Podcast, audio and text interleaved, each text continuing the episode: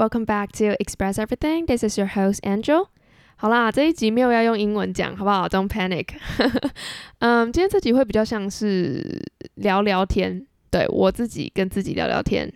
嗯，我之所以会想要做这样子的一个特别的一集，是因为我最近在听 Emma Chamberlain，希望我名字有念对，就是她的 podcast，然后我就觉得说，诶，其实这样子 random 的聊聊天也是蛮好的，就是不要，就是也没有说漫无目的的聊，但是不会说特别针对某个 topic，就是可能接下来会出现的这几集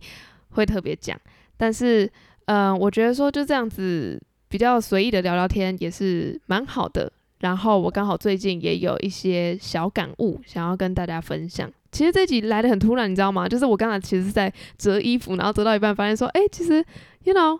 I got this feeling，所以我就我就想说，好，那就来录一下这集好了。所以我就写了一些我觉得可以跟大家分享的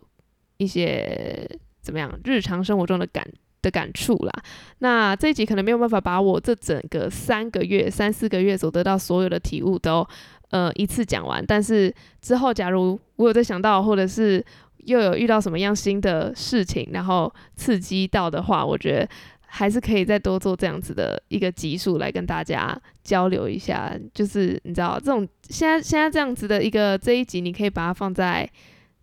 你你知道工作啊，或者是睡前这样听我碎碎念。OK，好，反正今天我想要特别讲的是。我在过去几个月所得到的一些小感悟，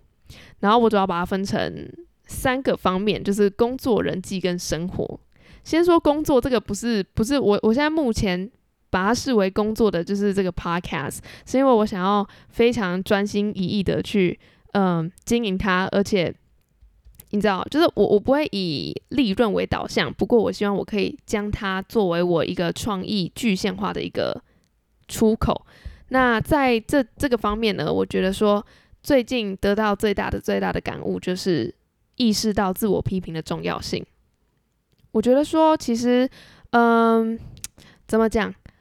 我发现我最近才开始意识到说，我在做很多事情的时候，都会对自己就是脑子里面都会出现很多对自己的批评。比如说，可能我在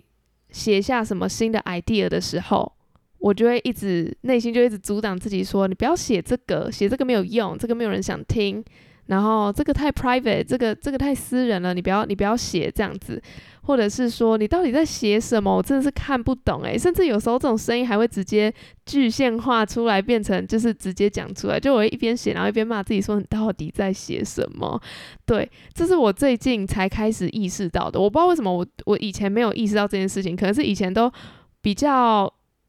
就是只要一头热的在做某些事情，然后可能就完全忽略了内心这个一直在阻挡自己的一大摩擦力。但是你知道，就是我最近开始意识到这件事情之后，我就开始想，为什么我会有这种自我批评的倾向？其实可能跟生长环境也有关吧。因为从小到大，嗯，虽然说有很多，就是当然有获得过很多的赞美啊，但是大部分还是以。就是暗示或者是明示的批评，也是占一部分。就是说，不论我们在做什么事情，好，比如说我们家可能，呃，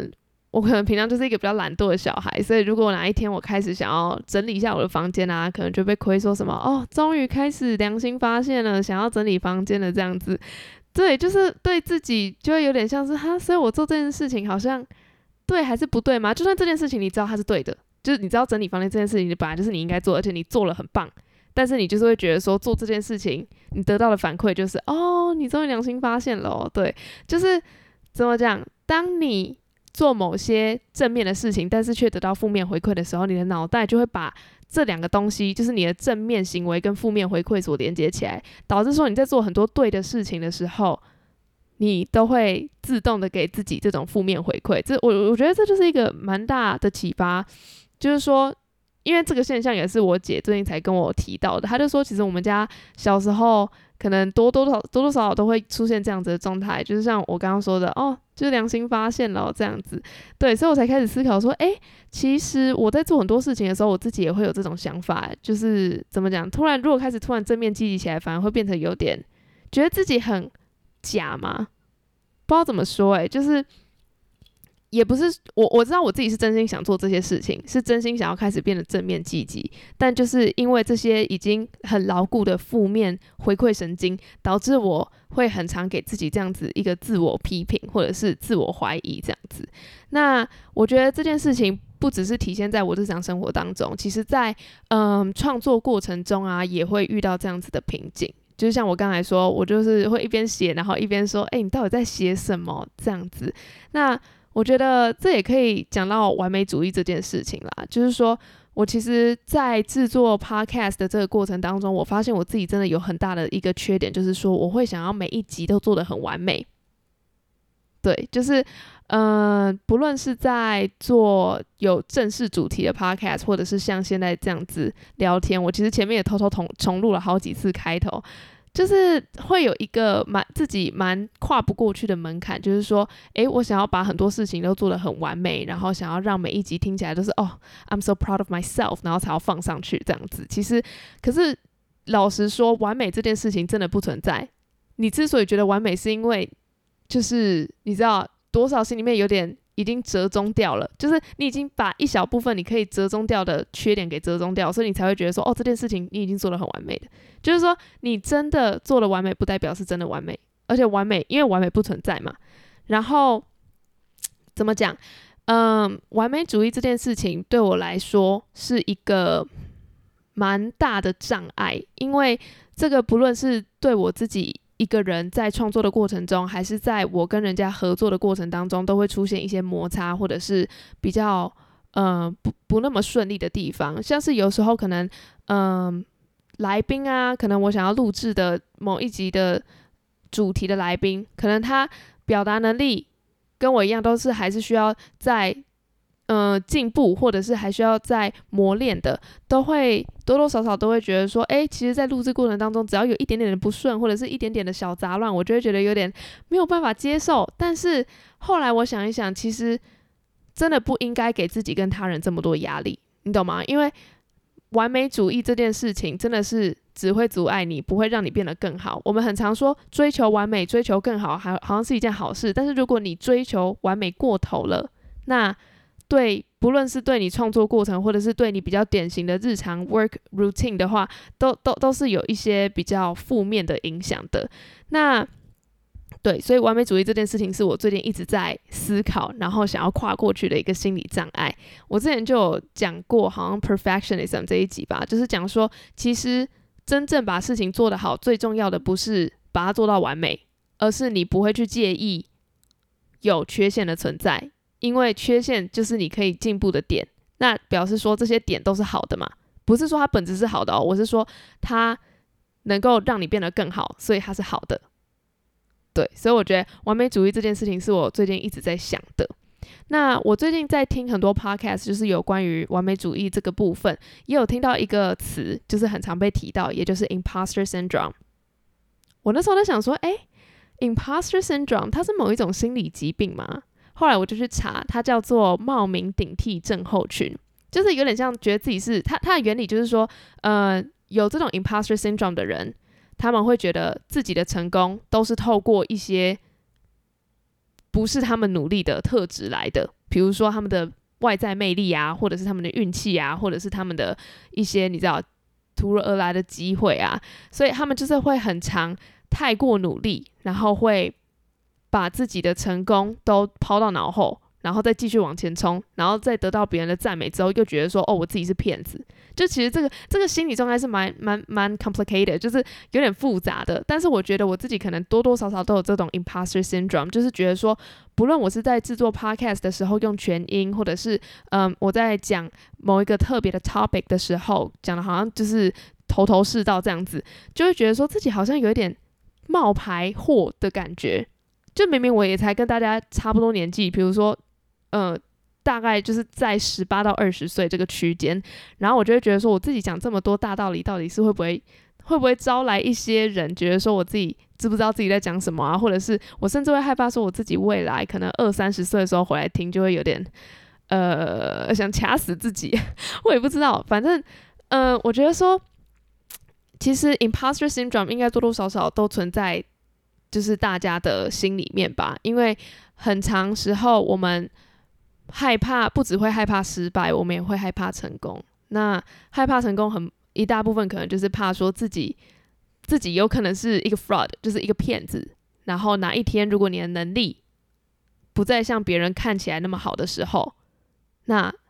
你就是会被拆穿。但事实是，说不定你能力有到那里，但是你只是不相信自己有那样子的能力。所以我觉得说。在，呃，这这，我就觉得说这个跟自我批评就有点像啊，就是你不会去 appreciate 你自己的努力、你的付出，跟你付出所得来的成就，你会一直在告诉自己说，哎，你是是个骗子，你必须要更努力，不然你到时候被人家发现你其实没那么厉害的时候，就超赛了，就是。嗯，我觉得说这件事情真的大家也可以去思考一下，因为，嗯，这就像我之前有讲到说什么，呃，成长思维跟固定思维哦，固定思维就有点像是这种 imposter syndrome，因为 imposter syndrome 就是说你可能会怕人家拆穿你是骗子，表示说你想要维持在某一种水平、某一种高度，那那样子的维持就会导致你害怕失败，这就是。成长思维一直想要突破的事情，因为成长思维想要说的就是说，不论你遇到的是成功还是失败，都不要害怕。你应该要感到庆幸，说你成功了，表示你学到了一些真正有用的教呃的的的经验。那假如你失败了，更好，因为你学到了一些可能会让你之后成功的经验的教训，这样子。所以我觉得在工作这方面啊，我最近。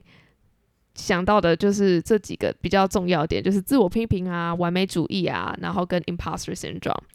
再来讲人际方面好了，我其实最近有点 dramatic，怎么讲？因为我还记得前几天，好啦，就是刚好在我的。刚好在我的一个月里面最痛苦的时候，然后那时候就是心情起伏很大。我记得我是在某一个聚会的前一天吧，前一天晚上哭的就是一把鼻涕一把眼泪，然后跟我朋跟我朋友视讯说，我真的不想社交，我真的就只想一个人。然后再隔几天，我一样就是哭着跟我跟我姐跟我妈这样子，就是哭诉说我真的很讨厌社交，我上大学怎么办？我就是不想交朋友啊。然后。你知道，就是当下我真的就是超 stubborn，超级固执，说我真的不想要交朋友，我真的觉得一个人就是比较自在。但是你知道，就就非常了解我的妈妈，她就说，她说你不用再，她就跟我姐讲说，你不用跟她讲那么多啊，你现在跟她讲那么多，她就是听不进去。然后后来我就想说，哎，OK，好，我隔天早上起来，我就我就思考这件事情，我就发现说，其实怎么讲，我一直以来都把我自己定位在 introvert。就是我是一个内向者，我知道我知道一个概念，就是说外向内向它是类似光谱的概念，就跟性向很像，就是说你会落在这个这个光光谱的其中一点，很少人会是完完全全的 introvert 跟完完全全的 extrovert，因因为你知道那样子会多可怕吗？如果你是完完全的 extrovert，你就会完全没有办法跟你自己相处，你会不知道。怎么样？Be alone，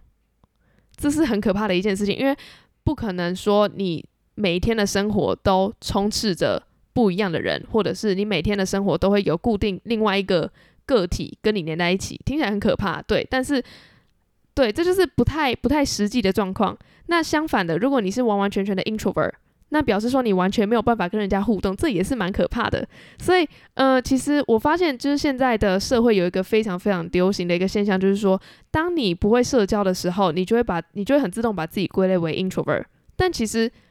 大部分的人都是 ambivert，就是说落在中间的，就是你可能。多多少少都外向，多多少少都内向，然后有些人是看情况。如果是跟呃比较熟悉的人就很外向，然后跟比较陌生人就会很内向。其实这就是就是不需要去把它二分法，把它二元化，你懂吗？嗯，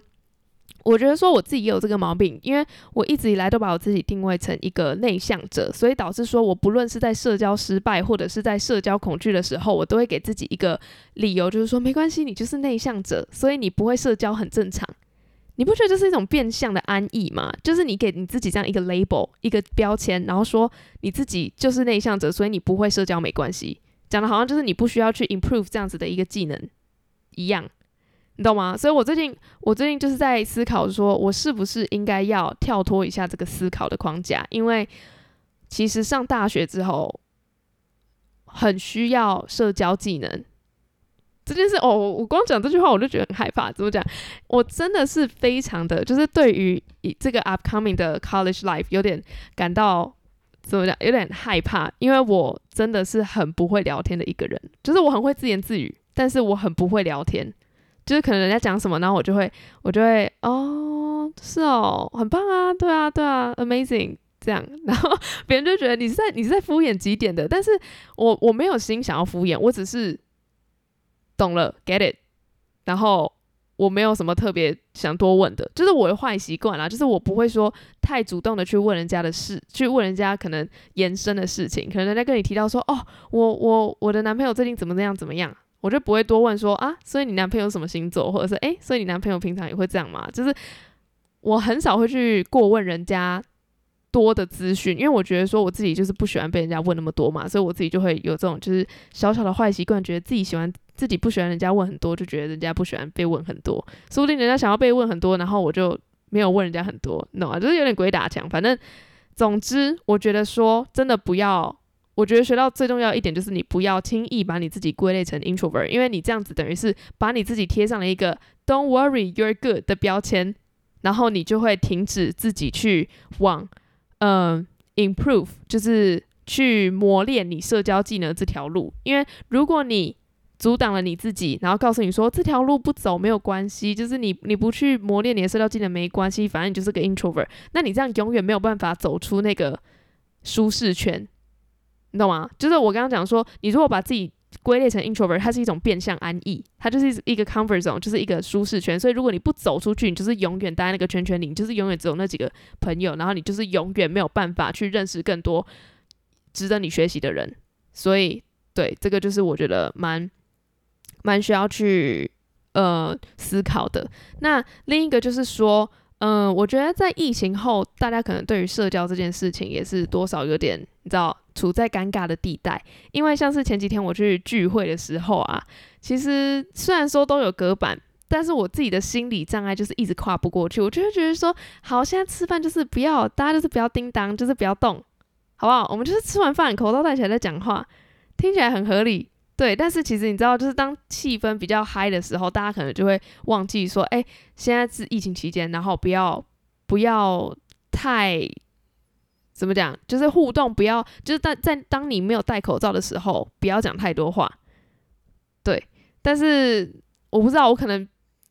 呃，就是比较 self aware，我会比较敏感，就是对于这种比较细微的事情比较敏感，所以我才会觉得说，哎，大家可能会。有时候就是会忽略这件事情，所以我觉得说，其实这件事情是蛮值得去思考的，就是社疫情后的社交，因为，嗯，怎么讲？我之前还会开玩笑跟我同学说，诶，会不会到大二的时候，我还不知道我同学长怎样？因为大家都是戴口罩戴一整年，其 实蛮好笑的。因为疫情后的社交真的是一个蛮奇妙的状态，你会有点怕，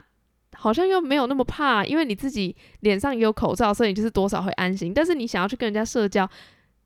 如果你自己本身就已经有点害怕社交，然后再加上疫情，你真的就是会完完全全被 block，就是会被封锁掉这种这种意愿。所以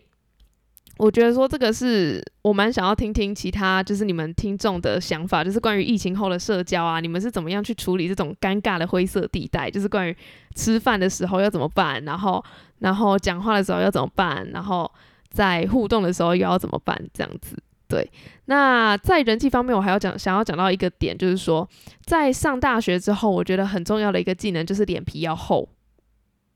，which is something 我真的很难做到的。就是，嗯，怎么讲？因为我一直以来都是一个比较自尊心比较强的人，所以我不论是在做任何事情的时候，我都会尽力想要把它做到好，就是尽量不要让我自己受到批评。但是等到我越长越大，我发现说，其实。收到批评这件事情没有我想象中的那么可怕，除非是那种很恶意的，就是真的就是 personal attack，直接就是朝着你的攻击，那种就是另当别论。但是我说的是，人家对于你事情做不好，就事论事，说你的能力不够，或者是说你哪件事情做不好的时候，真的没有必要觉得说哦自己就是很糟，因为就是心里那个界限那个 boundary 很重要，因为如果你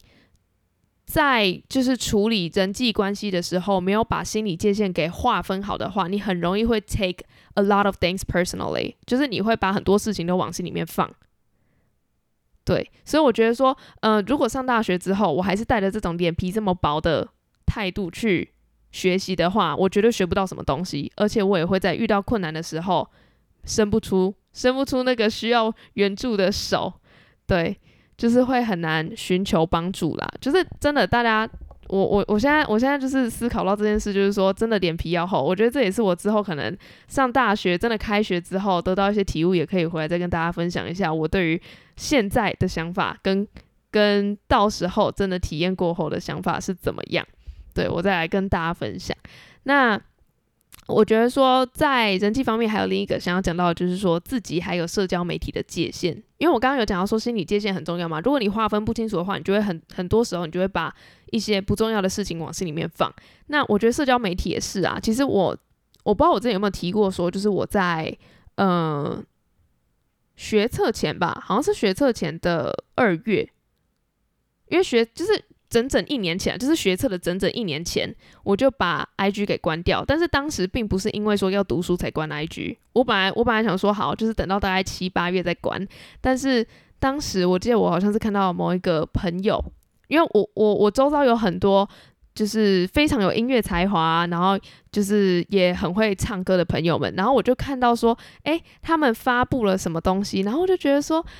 心里面有点不平衡，你知道吗？就是有点 jealousy 跟 self doubt 的综合体，然后让我真的就是我真的就是被击倒了，所以我就把我的 IG 给关掉。我真的不想再看到任何人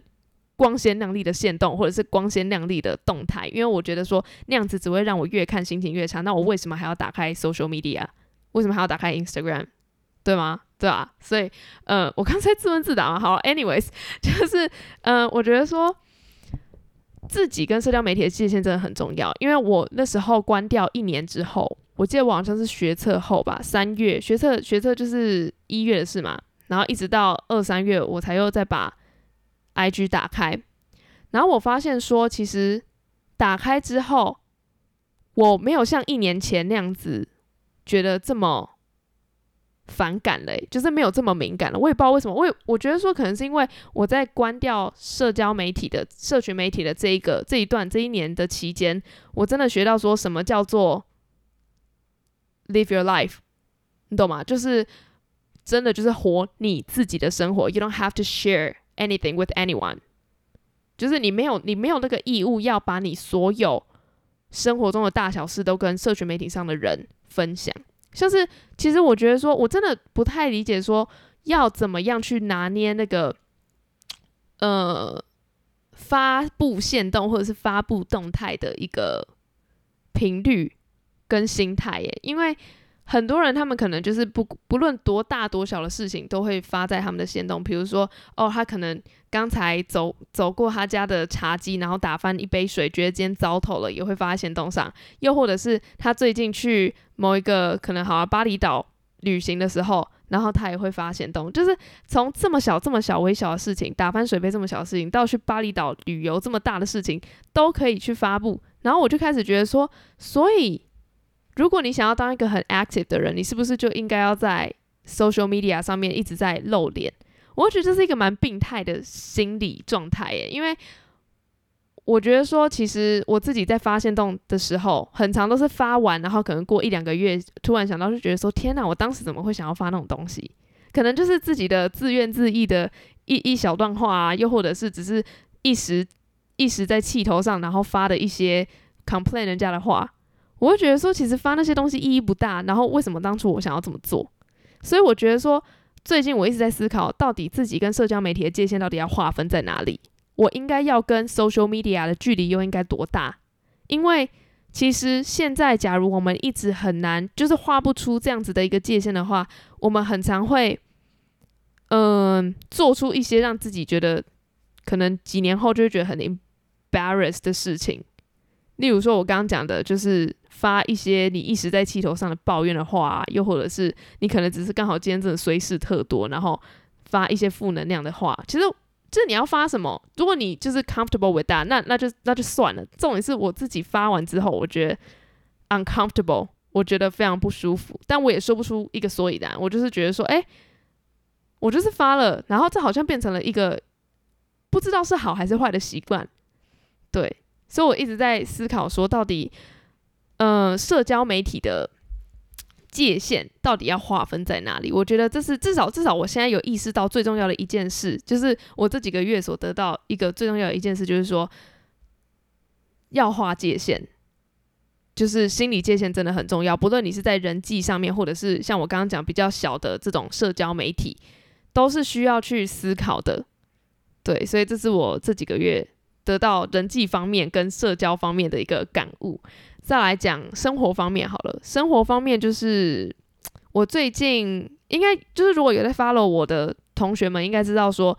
我最近变得比较 sporty，就是比较会去运动啊，然后比较会注重自己的饮食之类的。反正，嗯，我之所以会有这样子比较。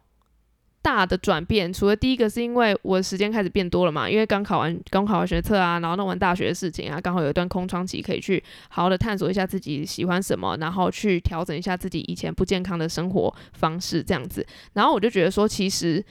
真的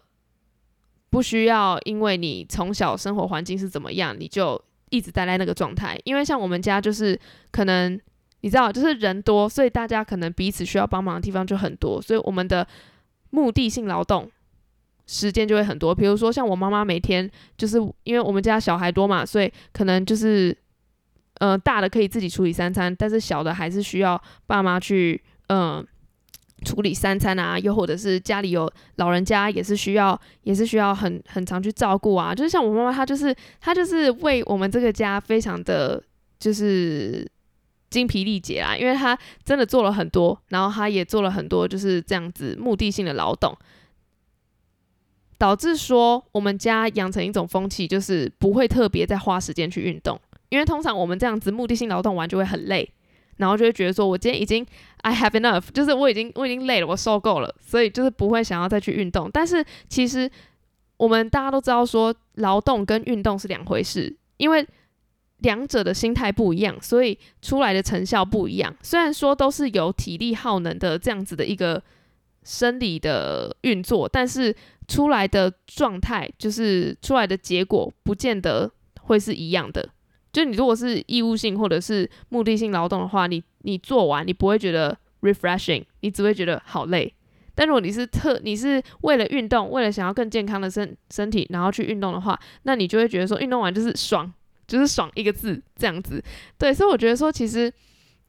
怎么讲，这就是我们家的一个小缺点啊，就是我们家生活风格的一个小缺点。然后我也是最近才意识到说，其实运动这件事情真的很重要，因为假如你不运动的话，你真的全身就是气血不会通，然后你也不会觉得说，你也就是会很容易累。像是我前应该是我前两个月吧，就是六七八。前呃六七月再加上八月前半都是我比较好动的时期，就是我有很固定去运动啊，然后甚至在六月七月的时候，我是每天哦，真的是每天真的是疯了，每天都做有氧半小时以上。当初只是为了想减肥，但是我后来发现说，其实运动对我来讲已经不只是减肥这个目的这么这么微小、这么肤浅的目的了，而是我想要改变我整个生活习惯，因为我觉得运动对我的好处真的是太多了。嗯，对。反正就是，我觉得说运动这件事情真的很重要。但是到了前几个礼拜吧，好像就是八月后半，然后九月初这这段期间，因为大学的事情开始出现在我眼前了，然后我就觉得说有点压力有点大，然后就开始有点 stress eating。我也不知道我自己为什么会有这样子的一个倾向，就是我会很有压力就吃。这是一个坏习惯，因为我从国三就会有这样子的倾向，就是说我课业压力大啊，我就会吃啊。当时还没有这种就是算热量的概念的时候，就是开始猛吃。我还记得我那时候就是一大包的洋芋片，然后再加上华达奶茶一起一起每每天放学回来就是这样吃。That's why 我就是一路这样胖到现在，胖了几年了哈，四年快三四年吧，就是体重一直都维持在一个不太正常高的地方，然后。但是 Don't worry，我最近已经有 control 下来，就是已经有整个呃慢慢回归我正常该有的体重，然后跟呃 BMI 啊，然后跟体脂这样子。反正总之就是怎么讲，我发现我前几个礼拜这样子下来会非常容易累，就是我停止运动，然后又开始 stress eating 之后，我不论是呃，做完一集 podcast，或者是只是看完一本书，又或者是只是去跟朋友聚会玩，回来我就是会秒睡，而而且不管是在白天还是黑夜哦，可能我我睡的时机都会是可能下午一点可以睡到四点，又或者是我可以从一路从三点睡到六点七点，又或者是我可以从七点一路睡到十点多，我就发现说自己开始有点病态的在补充我的能量。这个除了一方面是因为我觉得社交对我来讲真的是非常耗能的事情，这就是我刚刚讲说，呃，introvert 的一个，因为有人说 introvert 它就是社交对于 introvert 来说是耗能，但是对于 extrovert 来说是增加能量。但是这个这个就先不提，因为我说不要把自己轻易归纳成 introvert，然后就不去磨练自己的社交技巧。但是我想说的是，如果你一直以来都是用一个比较不健康的生活方式在走，你就会发现你很容易累，然后会身体毛病很多。所以我想说的是，怎么讲？我我想要提倡的是说，不论你的家庭环境从小有没有这种运动的习惯，你都可以去探索，去试试看，你到底喜不喜欢。就是你光是要意识到这件事情就不简单，但是如果你意识到，几乎就是几乎就是成功一半了。所以，嗯，我最近就开始有这样子运动的习惯，然后身体的健康也开始慢慢的在在进步，这样子。所以我觉得说，这是我最近体验到一个很重要的事情，就是去反思一下你的生活环境有没有一些你可以做改变、去做微调，然后让你自己变得更快乐、更健康的方法，这样子。对，那嗯，我觉得在生活方面还有一个我体悟到蛮重要的，就是说写每天开始写一些东西，真的是。蛮有用的，就我不是说你每天都要写，就是一整页 A 四纸的 journal 还是什么。我以前有试着想要这么做，但是我发现我其实每天没有这么多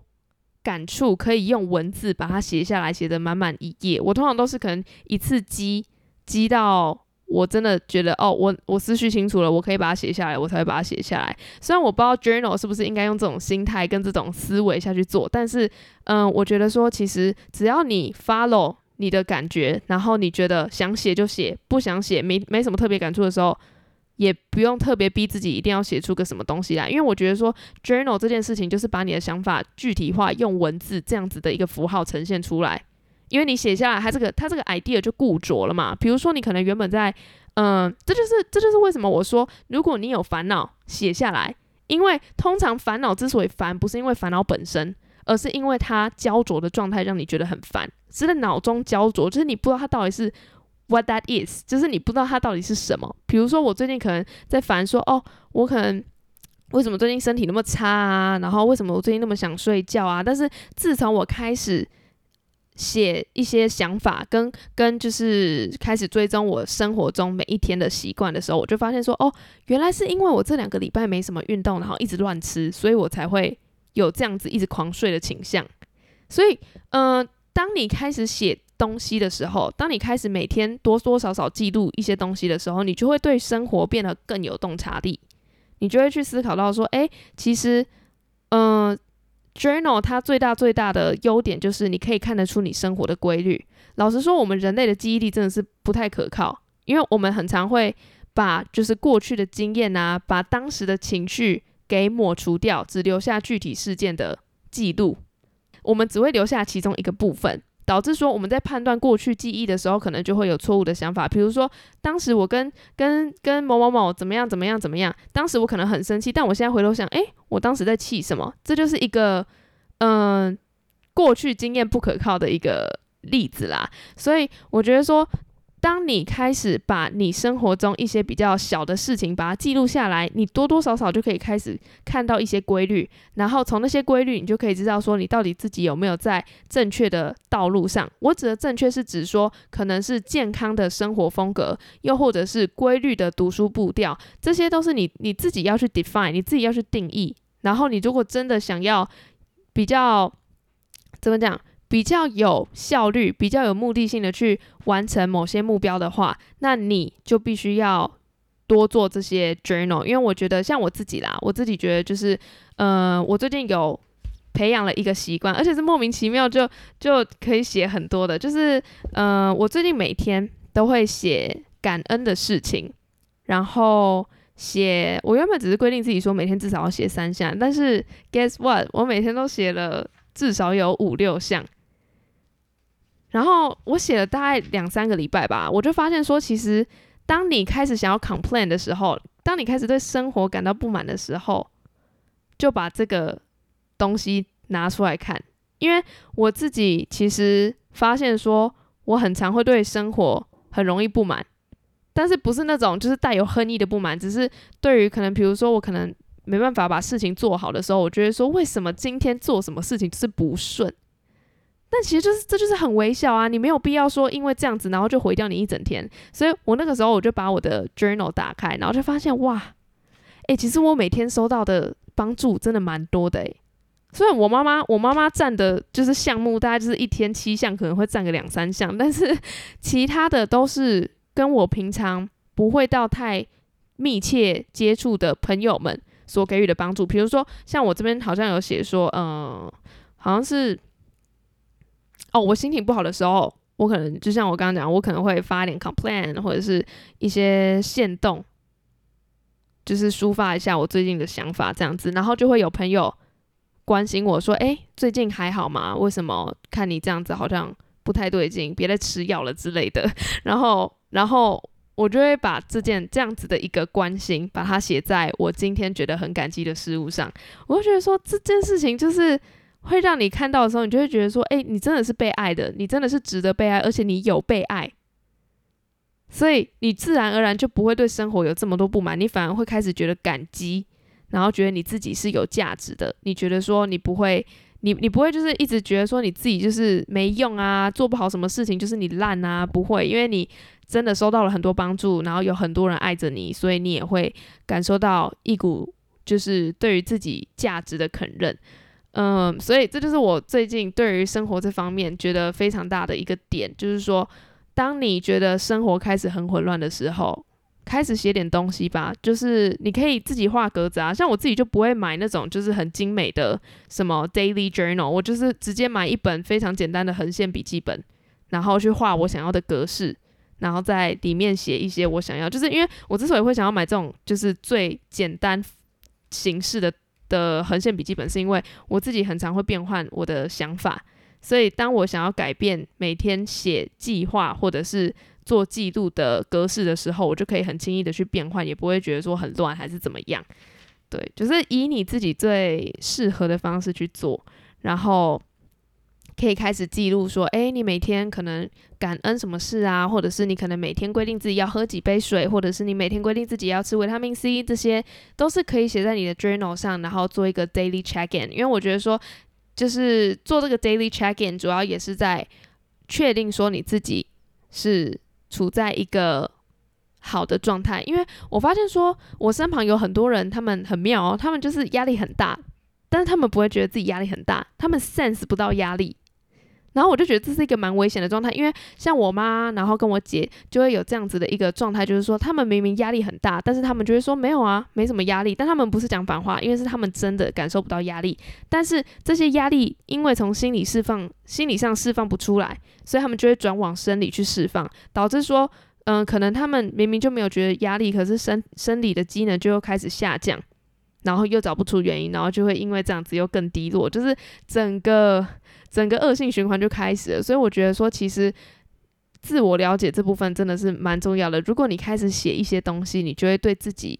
开始更有洞察力。不论其实不只是对你自己啊，你对于周遭帮助你的人、爱你的人、你爱的人都会更有洞察力。你也会比较能够有心力去观察到别人的需求，然后去帮助人家。所以我觉得这是我在生活方面这几个月得到的一个小感悟，就是每天开始每天写一些东西，这样子，对。好，我不知道我是不是念了多久。总之，今天这一集就是大概是这样子，就是跟大家聊聊说我最近这几个月得到的一些感悟。那如果你喜欢这样子的形式的话，也欢迎来私讯我，来跟我讨论一下，或者是跟我分享一下你最近有什么样的烦恼啊？就是，呃，大家都可以聊聊，大家可以都可以来交流。然后，嗯，很谢谢你们一直以来都有。来收听这样子的一个 podcast，我觉得这对我来说意义非常重大。这不是官腔，是真的。因为其实我不知道我刚前面有没有提到，反正就是我前几天去吃饭的时候，有很多很多班上的人，他们就是非常突然，他们就跟我讲说：“哎，我有在听你的 podcast，然后我觉得就是真的录的很好，然后怎么样怎么样。”虽然我就觉得哦，就是有点害臊，但是就是听到觉得蛮开心的，因为其实平常跟我他们跟我说的那些人，他们平常是没有在社群软体上面告诉我说他们有听，又或者是。呃，让我得知他们有听，因为我在后台数据其实真的就是看不到谁是谁，然后有时候那个数据也非常不准，可能有十个人听，他可能只会显示一两个，所以，嗯，在我已经这么久没有去 care 说到底多少人听的时候，然后又收到这样子的回馈，说，哎，其实我有在听，我有在听这样子的一个回馈，我就觉得说，哦，真的内心好暖哦，也让我开始去思考说，哎，其实做 podcast 这件事情真的不要把自己逼太紧，因为。不论你走什么样的形式，只要你在做的当下是开心的、是舒服的，然后你是愿意去帮助他人的，就是这整个 podcast 是能够帮助到他人的，以帮助他人为导向的，其实就就好了，就没有必要说一定要做的很完美啊、很知识化啊、很专业这样子。所以很真的很谢谢你们。愿意一直收听这样子的一个频道，能有你们的回馈跟聆听，我觉得是非常感激的一件事情。然后我也很谢谢你们愿意让我陪伴在你们的生活当中，就是当你在点开这集 podcast，可能你一边在工作，或者是你一边在走路，或者是一边在干嘛，然后。就这样听我讲话，我觉得就是非常暖心，而且对我来讲非常意义重大的一件事情。对，那也希望说大家未来进入大学之后也能够一切顺利。那如果你有什么想法，也欢迎来 IG 私讯我，跟我聊聊。好，今天就跟大家聊到这里啦，谢谢你的收听，我们下一集再见，拜拜。